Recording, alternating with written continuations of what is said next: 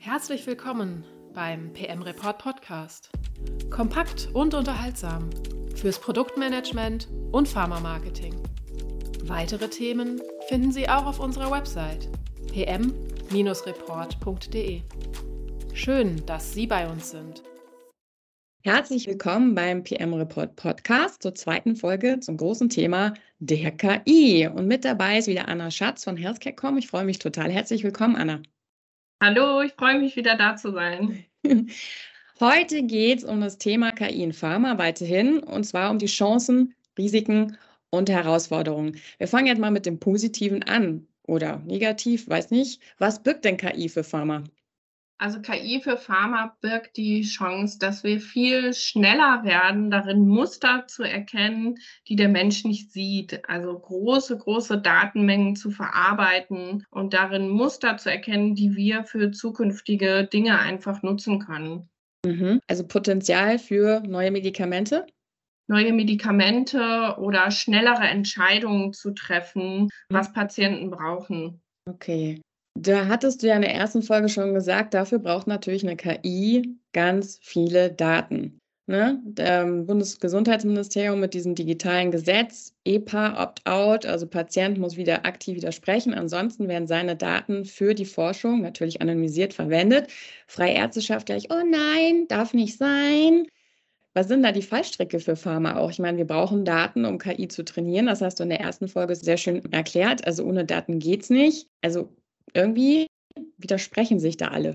Also ganz klar, je mehr Daten so eine KI bekommt, desto mehr kann sie lernen. Das ist mhm. die Grundvoraussetzung und die große Angst, die wir alle haben, dass durch Datenlecks oder Cyberangriffe jemand an diese Daten rankommt. Mhm. Und dann gibt es so eine zweite Angst und das ist, dass eben diese Daten, die in der KI drin sind und die die KI auch über mich erfahren kann, dass dadurch mein Verbraucherverhalten und auch meine medizinischen Entscheidungen manipuliert werden können. Und das ist im Moment auch ehrlicherweise gar nicht so schwierig, wenn du dir mal vorstellst, du bist jetzt zehn Minuten bei Google unterwegs und klickst verschiedene Seiten an, dann mhm. weiß die KI schon ziemlich genau, was deine Vorlieben sind und könnte alles weitere jetzt darauf logisch aufbauen. Und das ist im Bereich Datenschutz schon im Moment so ein kleines Science-Fiction-Szenario, was wir da immer weiter spielen könnten und was uns auch im medizinischen Bereich zu Recht noch ein bisschen zurückhaltend macht. Hm, also du sagst zu Recht, was muss denn da passieren, dass es dann sicherer wird? Kann es denn jemals sicher werden? Also lösbar ist das Problem jetzt gerade noch nicht, aber es muss sicher geklärt werden, wer so der Herrscher über diese riesen Datenmenge ist. Zum einen mhm. braucht es Menschen, die die KI auch dann trainieren, wenn sie einen Fehler macht. Das mhm. muss man der KI einfach sagen und dann beibringen. Also das darf nicht so stehen gelassen werden. Da ist noch mhm. nicht so ganz klar, wer das macht. Und es muss auch einfach jemand kontrollieren, welche Daten in die KI reingegeben werden. Denn sonst kann ich die KI, und das ist in der letzten Zeit ja auch schon mal vorgekommen, einfach bewusst mit falschen Daten trainieren. Und das müssen aber immer auch Menschen machen. Das müssen am Ende Menschen machen, ja. Mhm. Oder irgendwann gibt es die KI, die die KI kontrolliert. Ich weiß auch nicht, wenn man jetzt dann mal so weiterdenkt, wer weiß.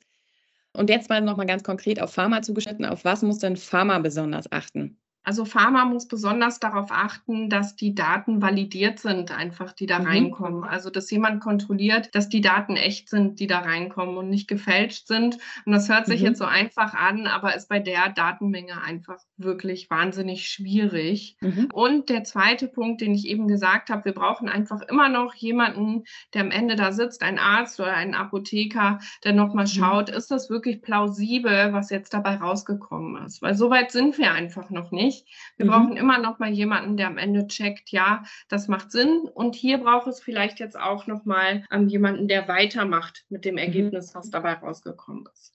So zum Abschluss Chancen, Risiken. Wo siehst du mehr Chancen oder mehr Risiken? Ich sehe immer noch mehr Chancen. Mhm. Denn wenn wir diese Sachen in den Griff bekommen, also Datenschutz, Fake News, Fehldiagnosen, wenn wir uns darum kümmern und ein System schaffen, wie wir das in den Griff bekommen, dann können wir viel schnellere, zielgerichtetere Diagnosen aus einem größeren Topf an Erfahrungen und Daten schöpfen. Und das wäre einfach eine große, große Chance, Menschen zu helfen. Wieder ein sehr schönes Schlusswort. Vielen Dank, Anna, dass du heute bei uns gewesen bist. Wir hören uns auch wieder in der dritten Folge. Da geht es dann um KI im Pharma-Marketing. Bis dahin. Tschüss.